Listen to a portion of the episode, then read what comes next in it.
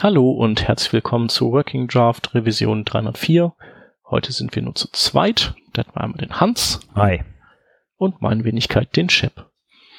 Ähm, themenmäßig, wir haben keine News. Dafür haben wir uns rausgesucht oder rausgepickt den äh, Themenkomplex native APIs.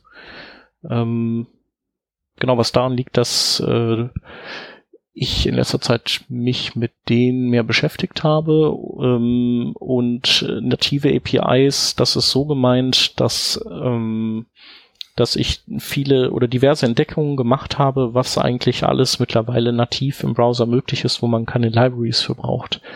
Und ähm, ich weiß nicht, was sind so typische Sachen, die äh, die man so als Libraries immer einbindet auf so einer Seite oder eingebunden hat, früher zumindest. jQuery.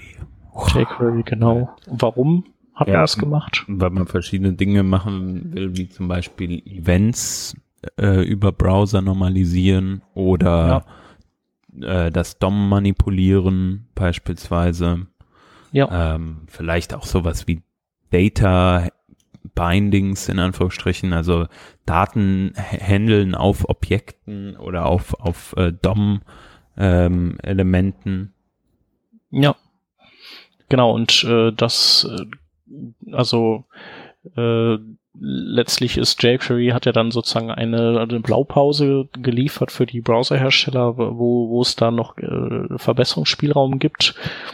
Und ähm, ja, da muss man einfach ein paar Jahre warten und wenn man dann wieder mal wieder in die Dokumentation guckt, dann stellt man fest, ach guck, ähm, da ist relativ viel davon mittlerweile auch in nativer Form umgesetzt. Also wir haben auch schon ein paar Mal darüber gesprochen, dass man jQuery nicht, nicht unbedingt mehr benutzen muss und so weiter und dass es aber trotzdem noch Vorteile hat.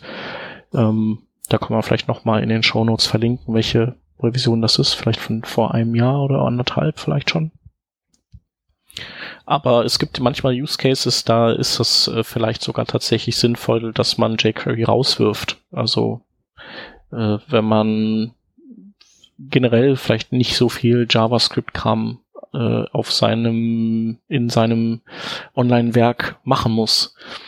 Und ähm, bei mir ist es so, dass ich jetzt gerade ähm, bei, ein, bei, bei einer Zeitung bin und deren ähm, Brot und Butter ist im Prinzip einfach Informationen rüberzubringen. Da ist, das ist halt viel klassisches äh, Webseiten bauen und äh, da einfach die, die klassischen Tugenden, klassischen Register ziehen, ähm, semantisches HTML, Barrierefreiheit, schnelle Ladezeit natürlich idealerweise und aber weniger das, was ich jetzt auch viel vorher gemacht habe, nämlich ähm, ganz viel JavaScript ähm, nutzen, um vielleicht eine SPA zu bauen oder irgendwie sowas. und also ich, ja. Ich glaube, also im, im Allgemeinen kann man ja schon stark unterscheiden zwischen so einer ja, so nah einem Applikationscharakter auch für Webseiten, die halt einfach krasse Sachen darstellen und ihr werdet ja bestimmt auch sowas haben, dass ihr mal ein Modul habt, wo ihr vielleicht irgendwelche Statistiken allein von der Wahl äh, stellt man ja auf einer Newsseite mal irgendwie eine Grafik da, wie etwas äh, sein kann und sowas kann ja dann durchaus mit JavaScript angereichert sein. Ja. Aber für die, für diese Standardgeschichten, vielleicht sagen wir mal sowas wie ähm, jetzt, was mir zum Beispiel einfällt, so eine Art Akkordeon-Charakter von etwas ähm, oder, oder auch ein Element, was zum Beispiel eine Art ja, Dialog, Overlay, wie auch immer darstellt. Äh, für sowas gibt's ja mittlerweile glücklicherweise auch äh, Elemente, die definiert sind vom, äh, vom W3C. Und gerade im JavaScript-Bereich gibt's natürlich auch viele APIs, die man nutzen kann, ohne äh, ohne irgendwie eine Library dazu zu verwenden. Was, ja. was setzt du da jetzt so genauer ein? Also wo bist du da, wo bist du damit glücklich geworden? Oder was sind so deine Pain Points gewesen, wo du erst gesagt hast, vielleicht verwende ich eine, eine, eine Library und dann hast du dich doch umentschieden?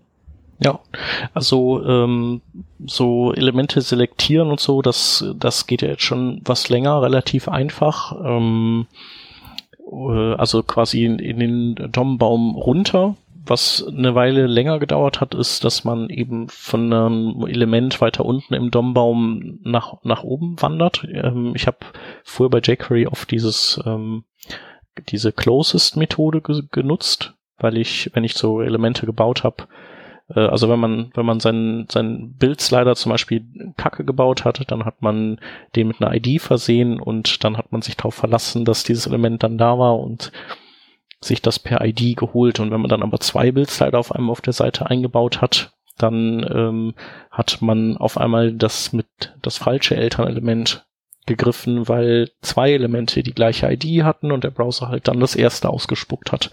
Und ähm, wenn man jetzt also so einen Bildslider bauen wollte, der dessen Interaktion äh, funktioniert, auch wenn es mehrere Bildslider auf der Seite gibt, dann äh, war mein Weg eben zu sagen, okay, ich gucke halt, wo dieser Klick ankommt, auf welchem Element und dann arbeite ich mit Closest mich quasi zu dem zu irgendeiner Slider-Wrapper-Klasse hoch, die ich um den Slider, wo dieses Event ausgelöst war, auf jeden Fall habe. Und wenn ich da angekommen bin, arbeite ich mich wieder runter und scroll dann oder sowas. Und das gab's halt bisher im nativen DOM nicht und das gibt's mittlerweile auch. Und es gibt auch einen relativ kompakten Polyfill, mit dem man das dann ähm, polyfillen kann.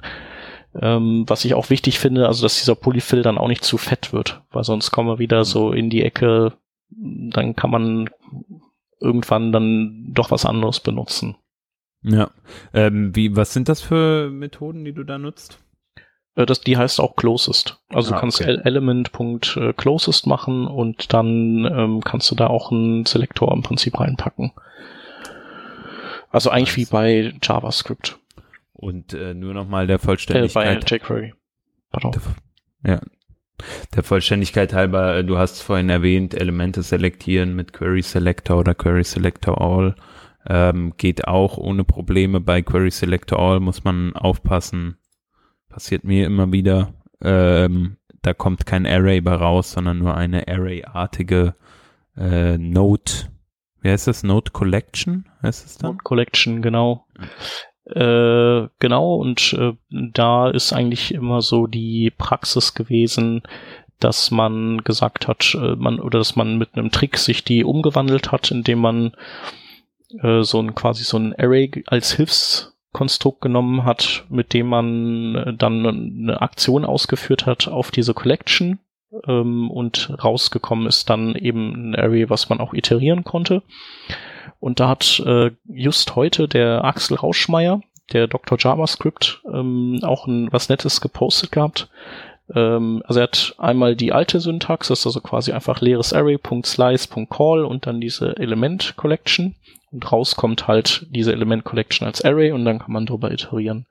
Und ähm, mit ECMAScript ähm, oder mit ES 2016, 17 kannst du halt mit dem Spread Operator arbeiten und dann ist das halt ein super kurzes Statement und dann wandelst du so dein, deine Collection in ein echtes Array um und kannst dann darüber iterieren. Das können wir auf jeden Fall auch nochmal verlinken, habe ich auch gerade in die Show Notes reingetan.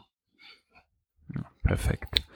Ähm, ja, genau, also das äh, habe ich auch schon mal vor, vor ein paar Jahren irgendwie von, ich glaube, Paul Irish war das damals gesehen, so Mini-Polyfill für jQuery, ähm, wo dann genau diese beiden Zeilen einfach nur und, und äh, man schreibt sich dann document.querySelectorAll äh, auf die Variable Dollar und schon hat man ich glaube, das war der Remy Sharp, oder? Der das gemacht hat. Vielleicht war es auch Remy Sharp. Ja.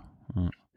Äh, auf jeden Fall relativ einfach, dann zumindest schon mal schon mal das zu verwenden. Gibt es noch andere DOM Traversal Node äh, äh, äh, Funktionen, die dir in den Sinn kommen, die sehr handy sein können? Ja, also es gibt äh, Before und After noch. Also die sind auch neu dazugekommen, soweit ich weiß. Und also da, wo man eben die, den DOM-Knoten, der unmittelbar vorher ist und nachher selektieren kann. Und äh, Classlist ist halt, kennen wir auch schon was länger, ist äh, total praktisch. Was da aber das Blöde ist, und deswegen benutze ich das nicht, ist, dass der Polyfill aus irgendwelchen Gründen echt relativ gewichtig ist. Und da, da habe ich mich dann dagegen entschieden, das einzusetzen. Ist denn der, ähm, ist denn das noch immer noch nicht in allen Browsern angekommen? Also ich glaube, äh, größtes mm. Bottleneck war für Class äh, Name dann. IE. IE ist das Problem, glaube ich. Welcher IE, weißt du das zufällig auswendig? Äh, ich weiß es nicht, guck mal gerade nach, vielleicht bin ich auch, also ab IE10 entwickeln wir, vielleicht geht das sogar da schon. Das ist ja auch noch IE12. ein Vorteil. Äh, 11, sorry. Äh, was, das ist ja, finde ich, auch noch ein Vorteil, dass diese alten IE-Versionen jetzt so langsam dann doch immer seltener werden, gerade wenn man Produkte macht, die jetzt, hm, sage ich mal, nicht unbedingt für, für Menschen äh, da sind, die in ihrer äh, Arbeitszeit viel surfen auf den Webseiten, sondern vielleicht eher in, wirklich nur in der Freizeit. Ich sehe das bei dem Projekt, in dem ich aktuell ähm, war, bis zu, oder auch gerade noch so bin. Ähm, da ist es also so, dass wir praktisch von den alten IEs bis, also selbst der Zehner ist für uns nicht mehr relevant, weil das einfach, da gibt's kaum Nutzer. Ähm, und es geht halt so viel auf Mobile. Aber da, da ist es nochmal ein anderer, das ist nochmal ein anderer Ausflug. Aber natürlich äh, wird dadurch halt dann auch viel interessanter, was denn tatsächlich auf Mobile unterstützt wird an Funktionalität. Gerade wenn man jetzt mal Android 4.4, was dann doch noch relevant ist, äh, bedenkt. Und ähm, die haben aber ja zum Glück großenteils dann den Chrome schon drauf. Ja. Ich glaube, es sind auch gar nicht äh, so viel alte IEs. Ich guck mal gerade selber nochmal. Ich äh, hatte auch nachgeguckt, das waren echt nicht mehr so viele alte. Ja. Genau, es ist halt vorwiegend der Elver. Ja. Ja, und ähm, ich hatte eben noch eine zweite Sache angesprochen, die so jQuery äh, super machte, in, also das Mach, das E von machte in Klammern, ähm, nämlich die Abstraktion von Events. Ähm, ja. Ich finde mittlerweile, also äh, Add Event Listener ist ja mittlerweile auch sehr gängig verbreitet. Ich glaube, IE 9, 9 hat ja. angefangen, den zu unterstützen. Genau. Ja, genau. Und also wer jetzt kein IE8 unterstützen muss, der kann also ohne Probleme auch Add Event Listener ähm, verwenden. Was ich dabei immer ein bisschen problematisch fand, waren, also bei Events problematisch fand, waren Custom Events. Also wenn ich mhm. ein nicht äh, nicht standardkonformes Event auslösen will. Ich glaube, da gab es noch ein paar Probleme in ja. den älteren Browsern, aber ich, soweit ich mich richtig erinnere, und nicht nur IE. Ja, das hast du wahrscheinlich für deine äh, PubSub-Library äh, gebraucht, ne? Äh, das mache ich tatsächlich, die PubSub-Library, also das Publication Subscriber-Geschichte, die mache ich tatsächlich komplett ohne ähm, Events. Mhm. Das habe ich bei einem anderen Projekt, habe ich damit äh, mehr gearbeitet bei ähm, dem CSS-Modal. Mhm. Da habe ich Custom Events verwendet. Ja, ja, stimmt, hast recht. Ähm, genau, das weiß ich auch noch, dass das mit den Custom Events ein bisschen blöd war. Kann ich aber jetzt gerade nicht, äh, finde ich gerade nicht, wie das in ab welchem Browser das cool wird. Also es ist wohl so, ich habe das jetzt mal bei Kenner Use nachgeschlagen, dass der IE8 keine, also das, das Custom Event ähm, Objekt nicht unterstützt. Ja. Ähm, der IE9 jedoch schon und da geht's dann aber auch mit Problemen los. Also selbst der IE11 hat jetzt noch ein Problem mit dem Custom Event. Äh, man muss da noch ein, ein Stück weit ähm, drumherum arbeiten man kann nicht einfach New Custom Event verwenden, sondern man muss Document.create Event Custom Event verwenden. Okay. Also, ja, ist jetzt nicht, nicht die geilste Vorgehensweise, aber ähm, der Edge zum Beispiel unterstützt es. Also kann man auch relativ einfach sich dann polyfillen. Mhm. Ja, der Edge ist ja sowieso also echt ganz, ganz gut dabei, so muss man sagen. Muss, muss ich auch sagen, auch so aus Tests bin ich sehr zufrieden. Alles in allem gibt's aber doch immer wieder, natürlich gibt's das bei allen anderen Browsern auch, äh, Bugs, wo ich mir denke, so, hä, wieso passiert das jetzt? Wieso passiert das nur auf dem Edge? Mhm. Was hattest du da für Bugs? Ähm, da ging es um eine Höhenkalkulation beispielsweise bei, bei einem Slider jetzt aktuell. Ähm, der, die wurde, also es gab Bilder, die wurden lazy loaded, lazy geloadet, langsam nachgeladen auf Scrollen. Mhm. Ähm, und danach oder damit hat sich dann der, der Slider initialisiert. Und ähm, das hat auch in allen Browsern so funktioniert. Nur im, ähm, im, im Internet Explorer, äh, Entschuldigung, im Edge war das ein Problem. Im Internet Explorer hat es witzigerweise geklappt. Okay. Ähm, ist das so, äh, hast du das mit so, äh, wie hast du das behoben? Hast du so ein Set-Timeout reingesetzt oder sowas?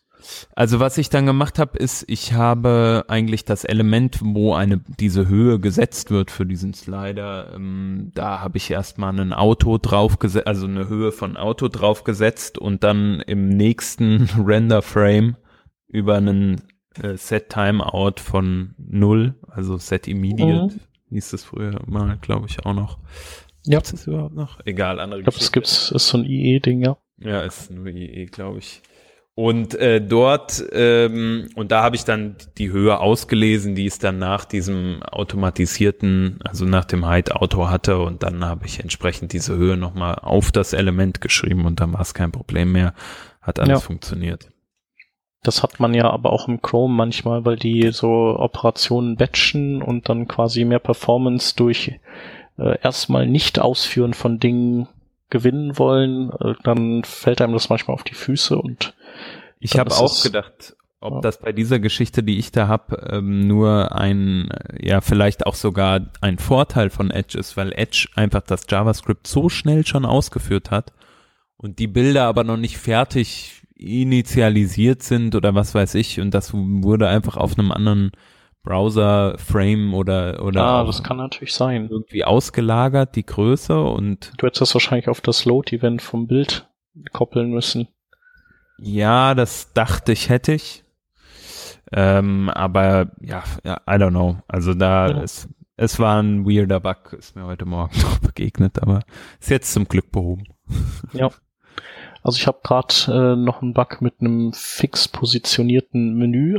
Also der Edge, der kann das auch. Es gibt andere Seiten, die haben auch fix positionierte Menüs, dann da funktioniert das. Und bei mir bei dem, was wir da haben, da hüpft das halt so. Also wenn das, als wenn das mit JavaScript halt immer wieder positioniert würde.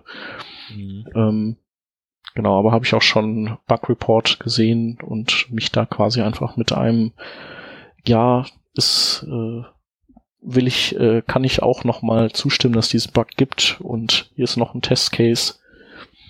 Und ich denke mal, dass sich das dann löst. Und ansonsten, was auch cool ist, ich weiß nicht, hast du das schon mal gemacht, dass man einfach einen äh, Tweet hier absetzen kann mit so einem Hash Edge Bug drin hm, und dann nee. äh, erzeugt er automatisch, äh, also dann geht das quasi läuft das bei wahrscheinlich bei irgendeinem Microsoft Edge Mitarbeiter rein, der guckt dann, ob das ein neuer Bug ist und und dann äh, machen die für dich einen Bug Report auf und hm.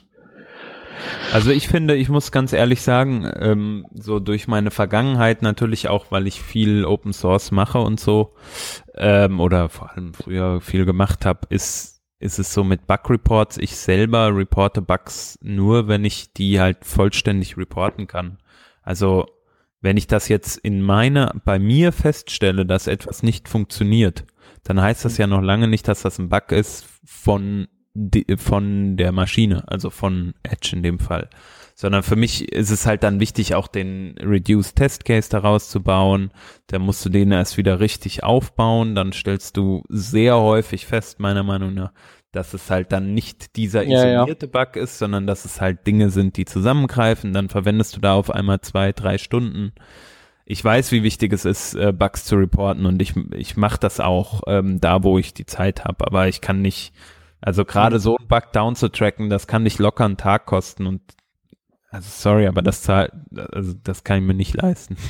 Ja, aber ich mach's so wie du, also dass ich dann sag so, okay, äh, hier ist irgendwie ein Bug, dann mhm. gehe ich auf CodePen, baue so eine einfache Version und wenn der Bug dann immer noch da ist, dann äh, geht, also jetzt zum Beispiel hatte ich ähm, der Edge-Browser unterstützt ja auch die ganzen Filter, was ich irgendwie überhaupt nicht mitbekommen hatte. also mhm. die CSS-Filter, also die neuen, nicht die alten IE-Dinger. Und ich hatte halt hier was gebaut, wo ich den Blur-Filter brauchte.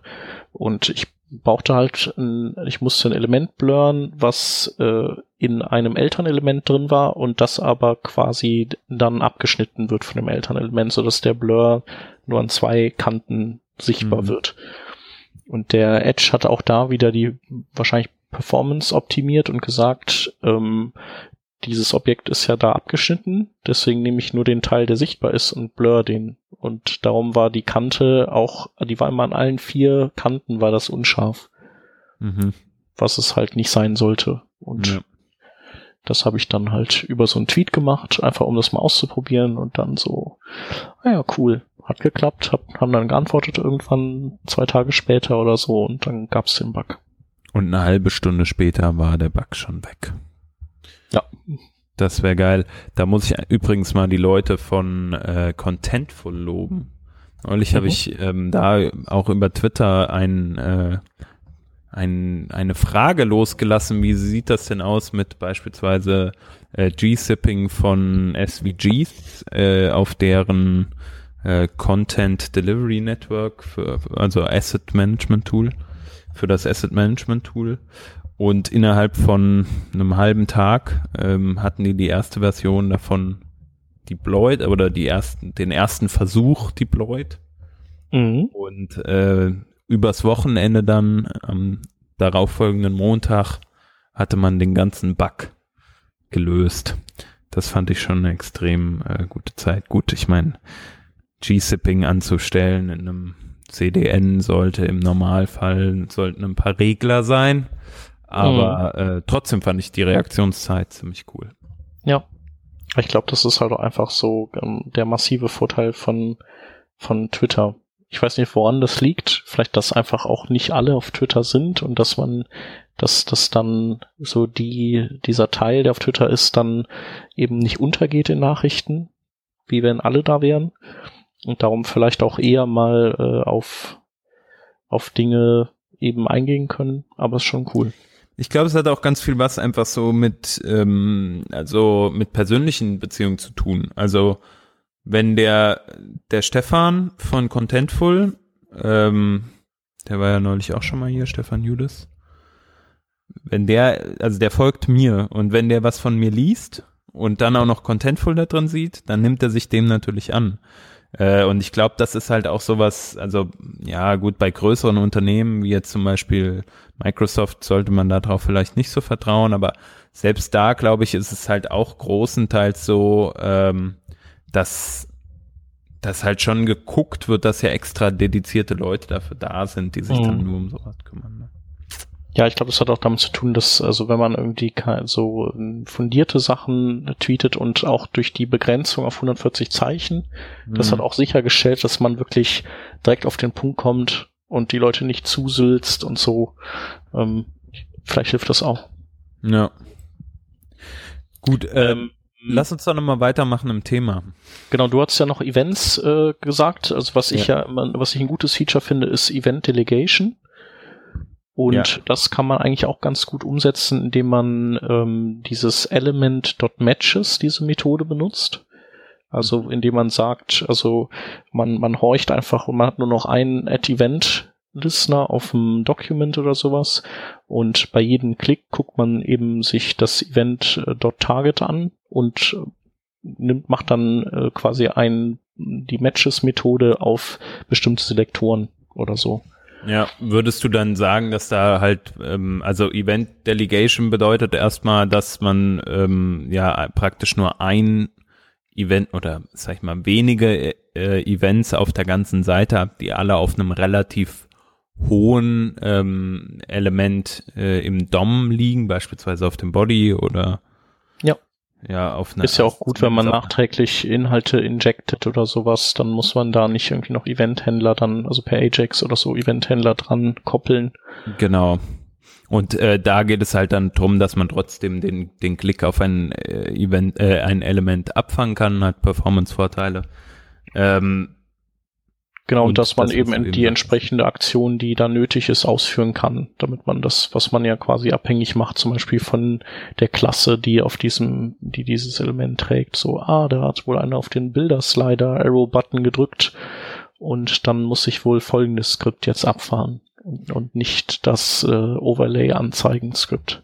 Ja, also ähm, was, wie ich mir das vorstelle oder wie ich das bauen würde, ist auf jeden Fall, dass ich halt irgendwie eine Rapper-Komponente habe, die halt diese Event Delegation beispielsweise über ein PubSub äh, Plugin äh, oder oder Library äh, managt zumindest für mich, nämlich dass ich innerhalb einer einzelnen abgeschlossenen Komponente, wie beispielsweise eines Sliders, relativ einfach auf etwas subscriben kann, also sagen kann, wenn ein, Ele äh, ein Event auf folgendes DOM-Element passiert, mhm. dann kann ich ähm, das, äh, kann ich da auf jeden Fall äh, drauf reagieren. Nur was ich also, oder was man natürlich auch machen könnte, wäre, wenn es da jetzt nicht um, um eine größere Applikation geht, ähm, sowas wie beispielsweise, wie du eben sagst, mit Matches dann einfach eine Switch-Case-Veranstaltung, äh, funkt, also nicht Funktion, sondern ähm, wie sagt man denn, Switch-Case-Block ähm, dahin ballern und dann entsprechend darauf reagieren. Ja. Also ich habe jetzt hier so ein, so ein, ich habe das Event Hub einfach genannt und der ähm, da kann sich halt jedes, jede Komponente registrieren und sagen, hier, das ist der Selektor, der, also der quasi auf äh, mich zutrifft. Und äh, das ist der Callback, den du dann ausführen sollst, wenn das ähm, Element dann, also wenn das auf diesen Selektor passt. Ja. Und das funktioniert dann ganz, ganz gut eigentlich. Ja, hört sich dann kriege ich, an. Genau, dann kriege ich auch das Element zurückgegeben, was dann geklickt wurde und vergleiche dann, ob das eben, du kannst ja auch mit diesem, äh, es gibt ja dieses, ich glaube, ist das Contains, wo du dann zum Beispiel sagen kannst, ist dieses Element Teil eines Trees, also dann kommt da halt eben True or False oder False raus. Ähm, dann weißt du halt, dass dieses Element, also wenn du zum Beispiel mehrere Slider hast oder sowas, die dann, dann willst du erstmal wissen, wurde jetzt dieser Slider Arrow Right gedrückt innerhalb de, des jetzigen Slider Dombaums oder war es ein anderer Slider Slider Dombaum, der der sich dann der dann darauf reagieren wird und ich kann es halt vergessen einfach dieses Event. Ja. Genau, und dann gibt's noch so bei jQuery auch so Sachen wie dieses, die CSS-Methode, äh, wo man zum Beispiel so, so batchmäßig direkt mehrere ähm, Properties auf einmal setzen kann. Das kannst du, kannst du natürlich mit so CSS-Tags oder so machen, aber du hast halt da das Problem, dass du auf jeden Fall, du musst ja auch die alten Properties quasi einmal rauslesen, deine neuen Änderungen dazu packen und dann wieder reinschreiben. Und äh, es gibt jetzt seit, ich weiß nicht, ob das, ich glaube ES6 ist das, Object.assign. Da kannst du das im Prinzip wie dieses jQuery Extend, die Methode, wo du zwei Objekte mergen kannst und das kannst du halt genauso mit eben dem Element.style Objekt machen. Das heißt, du kannst dann einfach äh, neue Styles da, da drüber mergen und äh, zerstörst die alten nicht und so. Ja, generell ja, so. die finde ja. ich, also klar, wir könnten jetzt über, über alle JavaScript ähm, Neuigkeiten in IE äh, in, in, in ES 2016 und 17 mal natürlich sprechen. Also ähm, gerade bei Object finde ich es halt interessant und auch bei Array, weil man ganz oft so viele ähm, Methoden, die es in Anführungsstrichen früher jetzt nicht so gab ähm, in ES 5 oder halt auch noch in ES3 ES. davor. Ja. Und die, die kann man halt mittlerweile halt so geil nutzen. Also klar, mit ES5 kam ja schon sowas wie For Each oder ähm, Filter oder Reduce dazu. Oder ja. Map natürlich nicht zu vergessen. Ähm, aber auch beispielsweise ähm, Object.keys ähm, mhm. oder sowas in die Richtung, einfach um, um einfacher über ein Objekt zu iterieren. Ja, das nutze ich auch relativ häufig, Object.keys. Und jetzt gibt's ja Object.values auch noch quasi analog ja. dazu. Also ich, ich äh, habe so, ich meine, äh, ich habe so das Gefühl, man so vieles, wofür man Lodash eingebunden hat oder Underscore, das braucht man jetzt nicht mehr. Also wobei die ja auch sich weiterentwickelt haben und noch andere Sachen bieten, sowas wie so Throttle und Debounce, äh, ähm, so Convenience-Zeugs und so. Hm. Aber man kommt halt auch ohne die klar. Gerade heute habe ich über etwas nachgedacht, ähm, unique, die Function unique auf einem Array von ähm, von Lodash, wo man sich zum Beispiel oder wo man aus einem Array nur die ein, eindeutigen Einträge herauszieht. Mhm. Ähm, da habe ich zum Beispiel heute gerade noch ein, halt selbst geschrieben, weil es das nicht gibt. Ach so, das gibt's da nicht drin oder was? In Lodash gibt's das, aber das gibt's halt nicht nativ. Ah, okay. Ja. Äh, mh. Hast ja. du mit Reduce gebaut, ne? Mm, das ja, muss ich jetzt mal reingucken, habe ich schon wieder vergessen. Egal, nicht wichtig. Wahrscheinlich, ja.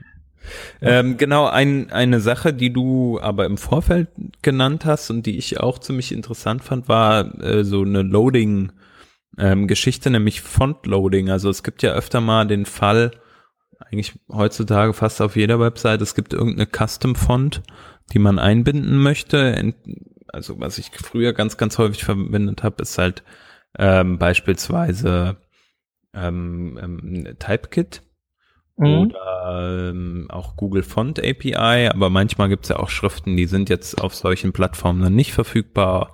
Und dann möchte man die beispielsweise selbst hosten, auch aus Performance-Gründen oder warum auch immer, Copyright-Gründe. Ähm, und da gibt's ja auch eine, eine Schnittstelle für, die man aber auch mit den vorgenannten APIs, glaube ich, verwenden kann. Ne? Genau, also es gibt äh, also eine ganze Zeit lang, ich glaube, die Filament Group hatte doch hatte auch so ein äh, Font-Loading-Ding. Äh, das war so ideal Standard. Ich weiß gar nicht. Äh, also es gibt von, von Typekit auf jeden Fall auch äh, so etwas, ähm, mit dem man dann sagen kann, man möchte, also Webfont-Loader heißt das Ding. Mhm. Äh, man möchte halt die, die Fonts entsprechend laden ja. nach irgendeinem Event oder per JavaScript auf jeden Fall. Ja, genau. Und jetzt gibt's äh, als native API den äh, äh, die, äh, ich glaube, die ist einfach nur Font Loading API. Ich gucke noch mal kurz. Stimmt das? CSS Font Loading API.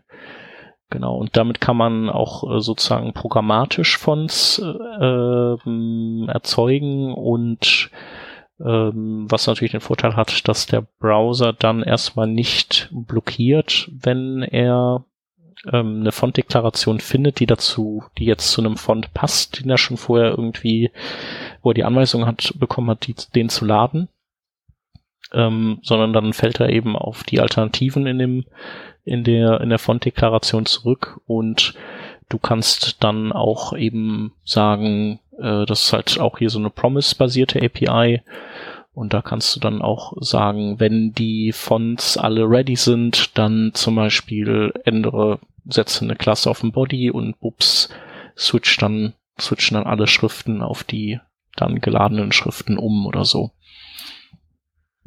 Genau, also ich mache es jetzt so, dass ich die Fonts nicht ähm, in JavaScript lade, was einfach den Hintergrund hat, dass ich gerne möchte, dass die Seite äh, die Fonts auch hat, wenn mein JavaScript kaputt geht. Ja. Das ist jetzt so mein mein persönlicher Ansatz hier, aber das muss man natürlich nicht so machen. Man kann auch sagen, dann ist halt, ist es halt Helvetica oder Areal oder irgendwie sowas und da stirbt auch keiner von, wenn mein JavaScript kaputt geht, weil ich gerade mit dem ICE in den Tunnel fahre in dem Moment oder so.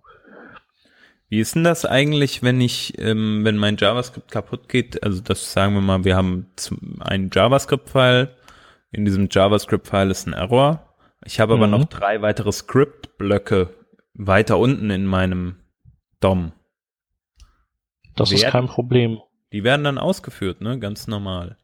Genau, es ist, äh, irgendwie, es geht halt nur der Stack kaputt, in dem man gerade drin ist, wobei ich dir nicht hundertprozentig sagen kann, wann äh, ein neuer Stack anfängt. Mhm. Aber ich denke, dass es kann auch durchaus sein, es müsste eigentlich auch so sein, dass äh, wenn du drei unabhängige Sachen dann in einer Datei drin hast und einer geht kaputt, dass dann nicht die gesamte Datei verworfen wird. Mhm. Sondern nur das, was aktuell praktisch in der obersten Funktion sozusagen gerappt ist wahrscheinlich.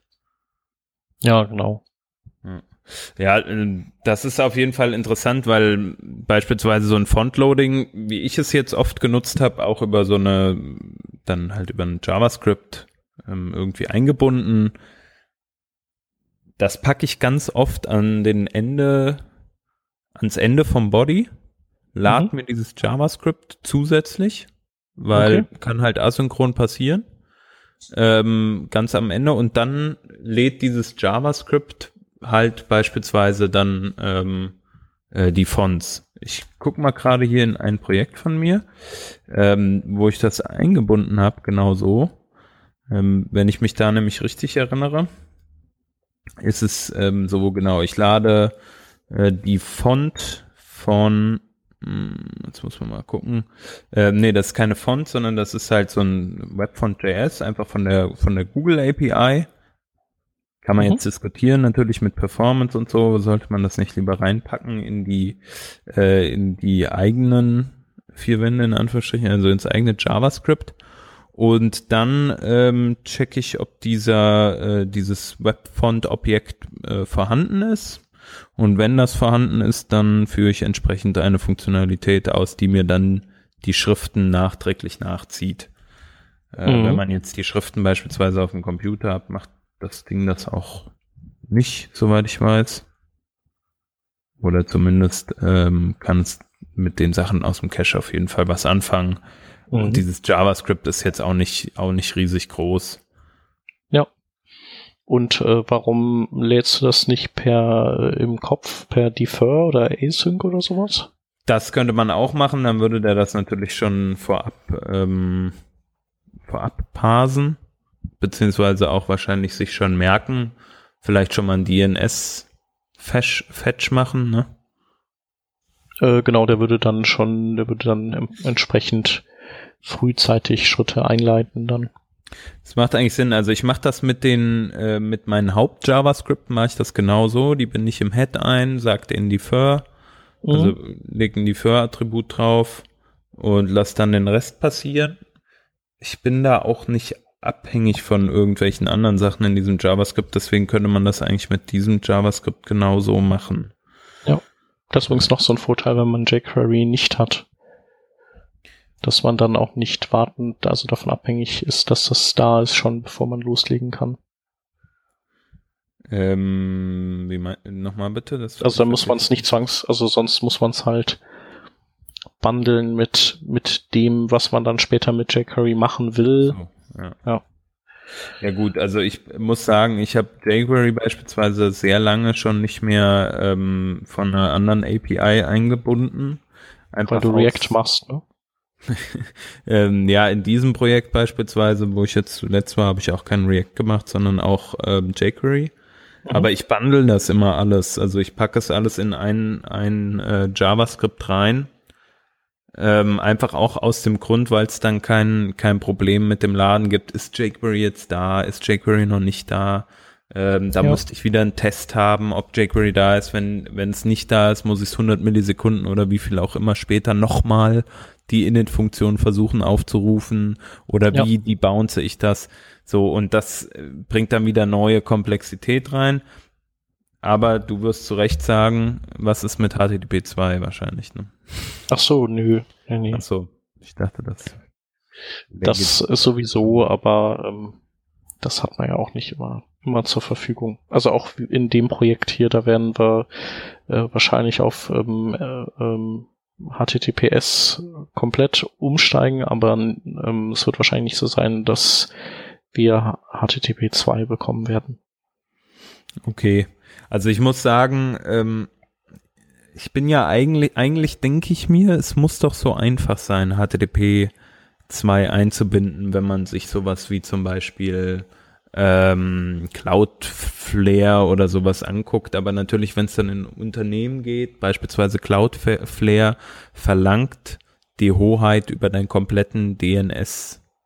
Also oh. das heißt, du änderst nur den Name-Server deiner Domain und du musst all deine DNS-Einträge über Content, äh, über CloudFront managen, äh, ja. Cloudflare, Entschuldigung. Für mich kein Problem, aber in einem großen Unternehmen, was da E-Mail-Server und was nicht alles drauflaufen hat, schon ein Problem. Ja, bei uns ist äh, eher das Problem, dass das so ein äh, da ist irgendwie so ein Load Balancer davor oder so ein Reverse Proxy Ding von irgendeiner Marke, die ich persönlich noch nicht kannte, mhm. die aber anscheinend sehr enterprisig ist und bei denen äh, sickert halt HTTP 2 erst so langsam ein und dann dauert es eben noch mal, bis der IT-Dienstleister das dann die der ist halt auch eher so einer, so was wir haben, läuft, äh, möchten wir nicht ändern. Ja, ja kenne ich auch aus anderen Projekten. Ja, genau. Deswegen muss man, das muss man noch ein bisschen, ein paar Jahre aussitzen alles. Und ähm, wie ist das, wenn man sagt, man gibt das ab? Also man nimmt zum Beispiel, setzt vor diesen Load Balancer nochmal was anderes? Ist wahrscheinlich nicht mm, gewünscht. Genau, das könnte man machen, aber das will halt dann dieser Dienstleister auch nicht. Mhm. Weil der dann, der hat so, also ich meine, es ist ja wahrscheinlich auch so, dass dann, wenn irgendwas nicht läuft, dann kriegt der die Haue. Mhm. Und wer die Haue kriegt, darf sich dann natürlich aussuchen, ob er das Risiko eingehen will oder nicht. Ja. Und wahrscheinlich fühlen die sich dann mit dem anderen Kram nicht wohl und dementsprechend sagen die halt so, nee, lass mal. Ja. Und damit müssen wir dann leben. Aber ähm, verschlüsselt ist ja schon mal gut. Ja, das ist ja, ist ja schon mal. Ja, das, das ermöglicht, also ich meine, es gibt ja einfach ganz viel Dinge, auch wieder Thema native Browser-APIs, die funktionieren halt einfach gar nicht ohne HTTPS. Genau, und das ist ja auch noch ein Thema. Du hast nämlich auch äh, dich mit Service-Workern in dem Kontext, glaube ich, noch ein bisschen Genau, also die nutze ich halt für so dieses Caching und so. Also da gibt's ja so verschiedene Cache-Methoden. Äh, entweder, dass du sagst, ähm, so äh, bedienen direkt Dinge aus dem Service Worker Cache und äh, aktualisiere sie dann sozusagen nachträglich in also so der Client ist bedient und danach geht aber der Service Worker trotzdem noch mal los und fetcht die Ressource und speichert die dann im Cache für wiederum das nächste Mal, also so ein bisschen wie das bei AppCache früher auch war.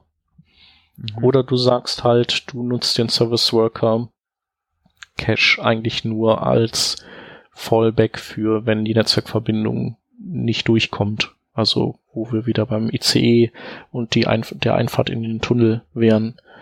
Und ich habe so eine Mischform jetzt, also weil ähm, Newsportal hat ja gesagt, äh, sehr viel Werbung derzeit und eine der Aufgaben ist eben, wie kann man die Ladezeit verbessern. Dazu gehört natürlich äh, die Werbung besser machen und weniger und vielleicht äh, irgendwie keine Ahnung, auch die Kaskade, die diese Werbeanbieter durchführen, die, die machen ja immer so hier, der Slot, äh, füll den mal. Hast du nix? Okay, ich gebe das weiter an den nächsten. Und, mhm. und dadurch hast du ja auch einfach so viel ähm, Roundtrips und so viel JavaScript-Dateien, die da geladen werden. Und um das so ein bisschen abzumildern, habe ich eben, gehe ich mit Service Workern hin und mache da die Methode eins, also die, dass ich sofort aus dem Cache bediene, wenn ein Request passt. Ähm, und für die anderen Ressourcen also für die, und für Bilder mache ich das auch und für alle anderen Ressourcen von der Seite gehe ich den umgekehrten Weg, dass ich die, ähm, dass ich das quasi nur als äh, Auffangnetz nutze, wenn, wenn halt irgendwie der Request fehlschlägt. Okay.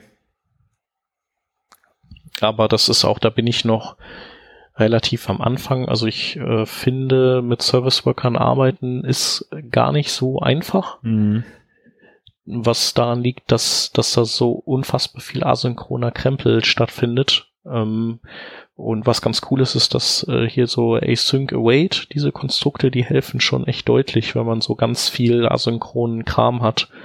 Weil das arbeitet zwar mit Promises und so, aber irgendwie, irgendwann verlierst du einfach den Faden, wann, wo, was eigentlich asynchron passiert und so. Mhm. Und ist es denn dann noch nötig, ähm, das eigentlich zu kompilieren oder kann man dann sagen, an der Stelle brauchen wir gar keinen äh, also Transpiler? Transpiler mehr, genau, nicht Compiler, sondern Transpiler. Genau, nee, den brauchst du dann nicht. Genau, Weil, also das habe ich auch ausgeklammert. Ja, wenn Service Worker unterstützt werden, dann brauche ich nicht auch noch. Genau. Ja, okay. Ja, das, das ist natürlich cool. vorteilhaft, ne? Genau. Dann habe ich noch eine API, die ich auch echt, äh, wo ich sehr begeistert bin. Das ist mhm. ähm, die äh, der Intersection Observer. Mhm. Das war so ein Ding, über das bin ich mal gestolpert in so einem äh, Firefox Release und dachte, ah, das ist ja echt cool. Äh, und dann habe ich gedacht, dann guckst du mal so, wie jetzt der aktuelle Stand ist, weil mit dem Intersection Observer, da kannst du so, äh, kannst du quasi äh, beobachten, wann Element äh, mit einem anderen Element Überschneidungspunkte hat, beziehungsweise wann es eben äh, aufgedeckt wird. Und wenn du jetzt äh, nur ein Element angibst und kein Referenzelement, dann ist das halt der Viewport, das, das andere. Sprich, du kannst mit dem Intersection Observer eben so Lazy Loading triggern ganz cool.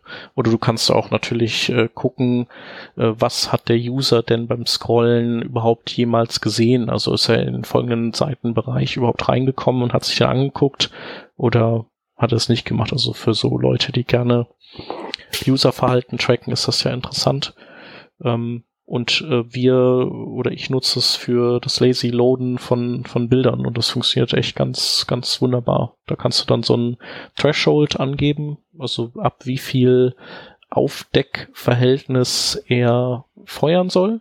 Das gilt sowohl für das, für den Moment, wo eben mehr als dieser dieser Threshold von einem Element verdeckt wird, als auch umgekehrt, wenn mehr als dieser Threshold aufgedeckt wird.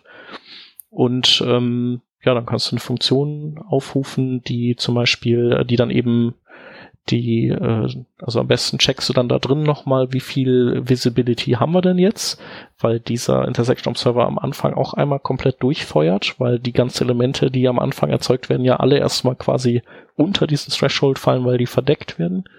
Mhm. Und dann lädst du halt die Bilder, Bilder nach. Und ja. das mache ich halt so, dass ich die Bilder in so einem No-Script ähm, äh, Konstrukt habe von diesem Wrapper, der das lazy loadet. Ja. Und dann nehme ich einfach den, den Inner-Text davon und pack den mir sozusagen als Inner-HTML rein und wenn JavaScript aus ist oder kaputt, dann, ja, eigentlich wenn es aus ist, dann ähm, kommen die No-Script-Bilder zum Tragen, dann habe ich kein Lazy-Loading, aber dann sind die halt zumindest alle sichtbar. Ja, und deshalb halt auch kein Data Source Attribute, weil du halt das gerne auch bei NodeScript ja, genau. haben möchtest, also bei ohne JavaScript. Ähm, ich finde das super interessant, äh, vor allem diesen, also diesen Intersection Observer, vor allem wenn man sich mal komplexere ähm, ja, Single-Site, weiß ich nicht, so, so Scrolly-Telling-Seiten mal vorstellt, ähm, wo vielleicht auch Elemente irgendwie was krasses machen oder wo auch vielleicht mal ein Film abläuft oder sowas. Ähm, das finde ich jetzt, also fällt mir gerade auf, was ich früher oft benutzt habe, um zu checken, ob ein Element sichtbar ist, ähm, ist, ähm, was war das nochmal? Get Bounding Rects wahrscheinlich, genau, oder? die Get Bounding Rects und der ist dann, ziemlich teuer. Ja, ja, genau, weil du auch die Scroll Position, also genau, das ist das Problem, dass die halt echt teuer sind. Ja, und vor allem, weil du halt ständig feuern musst. So, du musst die, die Scroll Position, okay, die bekommst du relativ einfach beim, beim, äh, beim On-Scroll-Event.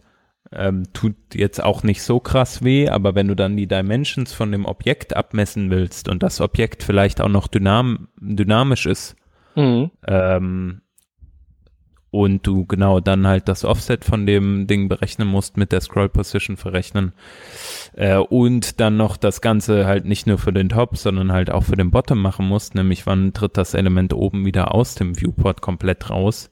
Ja. Ähm, das ist halt schon relativ, äh, relativ heavy für, für die, äh, für deine Seite und da kommst du dann ganz schnell mal zu dem Punkt, dass du unglaublichen Yank hast, also beim Scrollen, so.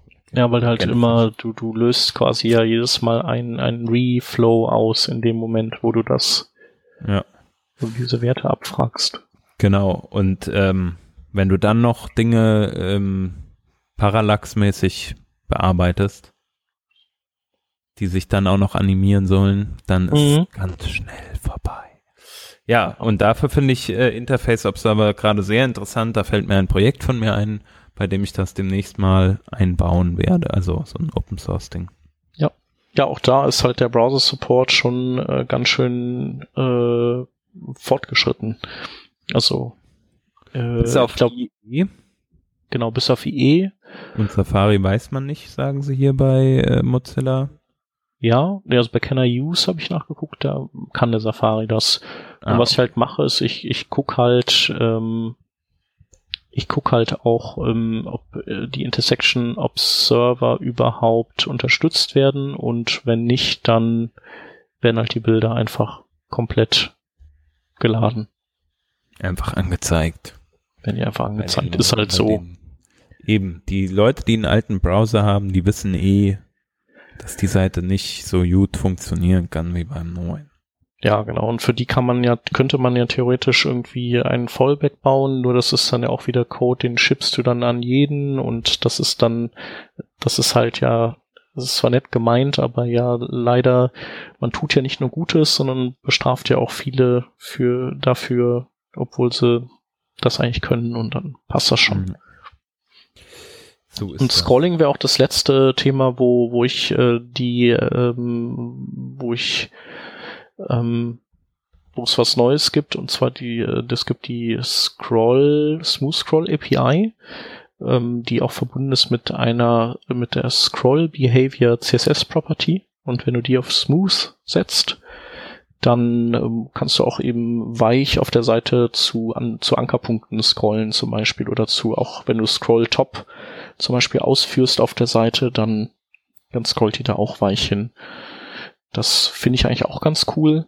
Und also ist ja auch so ein Use Case, den man, den man oft hat. Ähm, wird allerdings momentan nur in Firefox unterstützt, aber es ist dann quasi einfach äh, Progressive Enhancement Style. Und ähm, in Chrome ist es noch hinter einem Flag, aber auch schon seit zehn Versionen oder so. Ich weiß nicht, wo bei denen der Schuh drückt, dass sie das noch nicht, äh, da noch nicht die Handbremse lösen. Genau, aber bis wir, bis wir mit dem Ding Projekt launchen, dauert es eh noch ein Weilchen, also vielleicht ist es bis dahin ja auch drin. Nein, genau, längst supported. Ja. genau. Okay, ich ich habe nochmal überlegt, ähm, welche APIs ich sonst noch so nutze. Ich muss sagen, es sind gar nicht so viele, also so viele andere äh, native Sachen dabei. Ähm, ich finde, wir sollten noch mal eine Sendung machen, wo wir ein Stück weit weggehen von JavaScript und uns das Ganze noch mal für CSS angucken. Weil mhm. nur mal so als Teaser, ähm, ich finde beispielsweise Support für Grid, Support für Flexbox, wir haben das zwar schon erwähnt, aber das ist ja alles so, so da, ne? Also man mhm. kann ja so viel einfach verwenden. Ich glaube, dass was halt nur fehlt, ist, dass man halt ähm, den Kopf sich dafür frei macht. Also man, man denkt, oder so stelle ich es bei mir fest, ähm, ich denke immer so, hey, manche sagen, ah, hm, muss man ein bisschen vorsichtig sein, was mache ich denn da jetzt für ein Fallback? Aber hey, du brauchst gar kein Fallback, wenn dein Browser-Support normal ist. Und ja, ja das, äh, Genau, das ist, denke ich, auch für, für die JavaScript-Sachen ganz interessant, auch sich nochmal anzugucken, je nachdem, was man halt bastelt, dass man da halt manchmal schon relativ weit kommt mit nativen Applikationen und nicht von vornherein vielleicht Lodash reinwirft oder jQuery reinwirft für mhm. Dinge, die man eigentlich gar nicht braucht. Und diese Dinge sind auch alle modular. Also man kann auch von Lodash oder von jQuery oder von vielen anderen Libraries nur Teile verwenden, äh, wenn man die denn auch wirklich braucht. Und ich denke, das ist halt auch so was. Ja. Das sollten die Leute machen. Ja, und teilweise ist es halt dann auch performanter, ne? Wie bei dem Intersection Observer. Und vielleicht ist auch DOM Traversal. Wobei, naja, wahrscheinlich map, jQuery mappt ja auch im Prinzip hinten drauf auf die gleichen Sachen, aber vielleicht bei Closest nicht oder so. Und da würde ich jetzt mal tippen, dass wenn man die native API benutzt, dass man dann wahrscheinlich performanter unterwegs ist. Ja. Aber Grids haben wir, habe ich jetzt auch äh, benutzt, äh, ganz äh, letztens auf der Seite. Ich mache das immer so, ich nutze auch Flexbox, ähm, aber ich mache das immer dann, wenn ich so sage, okay, da würde man sich jetzt mit allem anderen irgendwie ziemlich ein abbrechen. Hm. Und ähm, ich habe jetzt äh, so Formulare gelayoutet mit Grid. Das war eigentlich ein ganz guter Use Case dafür. Also Label links und Input rechts und wenn du dann Radio und eine Checkbox hast, dann willst du ja nicht, dass die quasi dann links angedockt sind, sondern sollen die genauso weit rechts, aber eben beide sein wie, wie halt die Inputs der anderen Input-Typen. Und für sowas ist halt Grids einfach toll, weil dann machst du deine Columns und sagst dann einfach, ähm, wo die, in welchen Columns die dann rein platziert werden sollen. Ja. Und Fallback? Machst du dir nicht so krass viel Gedanken, oder? Äh, Fallback ist halt einfach, dass ich so, ähm, also so ein paar Display-Blocks, doch mache ich mir auch Gedanken. Also ich habe so, so alternative Display-Eigenschaften, entweder Block oder Inline-Block und ja. muss das jetzt nochmal noch mal testen, aber ich glaube, dass das schon ganz okay ist. Ich finde, manchmal muss man sich diese Gedanken halt auch einfach nicht machen, weil, hey, A, ja. die Browserlandschaft wird kontinuierlich erneuert alle Browser daten ständig ab, bis auf Safari im Endeffekt. Gut, ja. IE auch nicht krass oft, nicht so krass oft. Aber selbst auf Mobile äh, mit Chrome und ähm, die ganzen Webviews, die in den Applikationen drin sind, sind auch entweder auf Android auf Chrome oder äh, auf Safari geht's ja auch. Ich meine, klar, Safari ist jetzt nicht immer der netteste Partner, wobei da ja mittlerweile auch sehr viel Natives nachgekommen ist. Mhm. Ähm, ja, die machen also, schon auch wieder einen besseren Job mittlerweile. Ja, also man muss einfach sagen, der Konkurrenzdruck tut der Sache gut und äh, die vier Großen entsprechend dadurch, dass sie halt relativ stark nach vorne pushen, ständig neue Releases bringen, kann man sich auch sicher sein, dass auch Browser in Zukunft oder dass Benutzer in Zukunft immer nur noch bessere Experience bekommen. Ja. Macht Spaß. Das auf jeden Fall. Ähm, sollen wir denn noch mal, äh, sollen wir denn hier dann mal übergehen zu den Links? Dann fange ich mal an. In, äh, Java, in JavaScript hätte ich beinahe gesagt, ich meine aber CSS. In CSS gibt's eine Min-Max-Funktion. Ähm, die kann einem auch bei Grid-Geschichten helfen. Ähm, wie die ganze funktioniert, werde unter anderem ich mir auch demnächst mal angucken. Da gibt's einen interessanten ähm, Artikel, How the Min-Max Function Works. Das ist der erste Link und der zweite Link ist ein ähm, Video von äh, einem Talk von Lea Beru. Ähm, da geht es um CSS äh, Custom Properties oder auch Variablen genannt ähm, und was die alles können, weil wir kennen zwar Custom Properties äh, in Form von Variablen aus ähm, beispielsweise SCSS ähm, oder LESS oder andere Präprozessoren, aber die können noch ganz, ganz viel mehr. Und Lea Veru zeigt mal, was die alles können mit super vielen auch Real-Life-Examples, die einfach, ja, teilweise denkt man sich, wow, krass, wie geil, wenn das alles funktioniert. Und das Coole ist, es funktioniert in vielen Browsern. Genau, dann ähm, bin ich äh, auf einen Artikel gestoßen, den ich ganz interessant fand, der oder so aus, ich bin ja Windows-Entwickler, also Nutzer, ähm, und ich fand den interessant, äh, so aus der Perspektive, was nutzen Mac-Leute und äh, was wäre deren äh, Ersatz oder was empfehlen die, wenn die mal auf Windows switchen würden. Also das ist, der Artikel heißt Essential Apps for Switching from Mac to Windows. Und ähm, also weil ich da auch äh, mit so immer mal wieder mit Leuten auch rede und die dann sagen so, ja, Apple weiß ich gerade nicht so genau und vielleicht doch mal so ein Surface oder so. Und da ähm, hatte ich mal einen Artikel äh, oder einen Guide eigentlich eher von dem Felix Rieseberg ähm, auf GitHub aufgetan. Der, das ist ähm, Turning Windows into an Environment Ready for Modern Development. Das wäre so der zweite Link. Und ähm, also ich glaube, die zwei zusammen, die sind, sind richtig gut. Und ähm, ich denke, wenn äh, wenn jemand sich mit dem Gedanken trägt, zu Windows zurückzuwechseln oder äh, hinzuwechseln, ähm, dann sollte er damit eigentlich ganz ein ganz gutes Setup hinkriegen. Ähm, genau, und der letzte Link ist äh, ein Artikel aus 2008, den haben wir, äh, oder der ist uns angespült worden vor die Füße, weil der Chrome zehn Jahre alt wird oder geworden ist. Und ähm, der zeigt nochmal, wie es eben zur, zu diesem ganzen Projekt Google Chrome gekommen ist. Und der, den fand ich sehr interessant zu lesen. Und vielleicht findet den ja auch einer von euch interessant. Mal wieder ein Throwback in die alten Zeiten der Webentwicklung. Für genau. mich war das übrigens äh, damals so, also ein bisschen früher ging es bei mir so los, richtig mit Webentwicklung. Also ich bin da theoretisch ja noch jung dabei. Ja.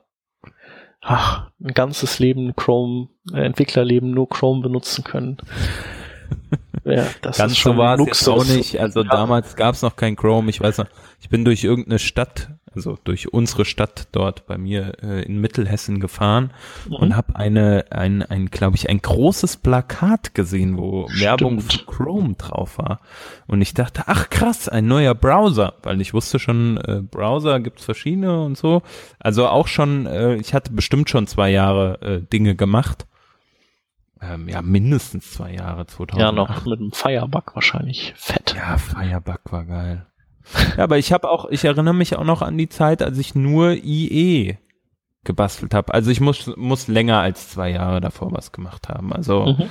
2000, wann wurde IE6 released? 2004? Oh. 2000? IE6, das war. Ah nee, 7, Entschuldigung, 7 wurde 2006 released, kann das sein? Naja. Ja, ja, doch, doch, das, doch, das passt. Mhm. Ja. Genau so und, zum, ja. Genau, und da, ähm, da hast du dann doch noch ein paar Schmerzen abgekriegt. Ja, der war ja immer noch, der war ja nur so ein, so ein notdürftig geflickter IE6. Der Siebener, ja, das mhm. war kein Spaß, vor allem wenn er dann aus Versehen in diesen äh, Kompatibilitätsmodus gesprungen ist. Ja. Das war dann, äh, ja. Naja, gut. Genau, ansonsten bleibt noch zu sagen, dass, ähm, ja, wenn ihr noch äh, Anregungen habt oder interessante native APIs wisst oder so, die wir vielleicht vergessen haben oder ihr bestimmte Programmiertricks oder Techniken an den Start gebracht habt, die so in dieses, in die Geschichte, über die wir heute gesprochen haben, reinpassen, dann äh, gerne her damit. Also kommentiert oder twittert uns an. Da, das interessiert uns auf jeden Fall immer. Auch wenn wir nicht immer antworten, wir lesen es auf jeden Fall immer. Also Genau. Danke fürs Schreibt Zuhören. Uns. Genau. bis Schreibt nächstes uns Mal. Bis bald. Genau. Tschüss. Ciao.